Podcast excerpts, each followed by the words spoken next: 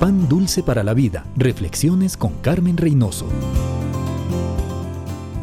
Esta es una época en que el poder juega un papel predominante. Las naciones se pelean por el poder global, los negocios forjan estrategias para dominar el poder financiero, aún en el hogar y en la iglesia se lucha para ganar el control. La Biblia habla del poder espiritual, pero este no es el resultado de maniobras ni componendas, es más bien la divina energía que Dios en su bondad lo expresa en y a través de una persona. Se refiere también a la divina autoridad con la que una persona lleva adelante el trabajo que Dios le ha llamado a realizar.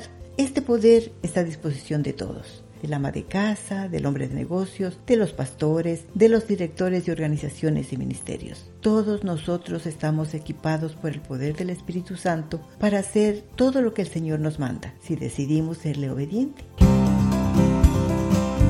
Pan dulce para la vida. Reflexiones con Carmen Reynoso.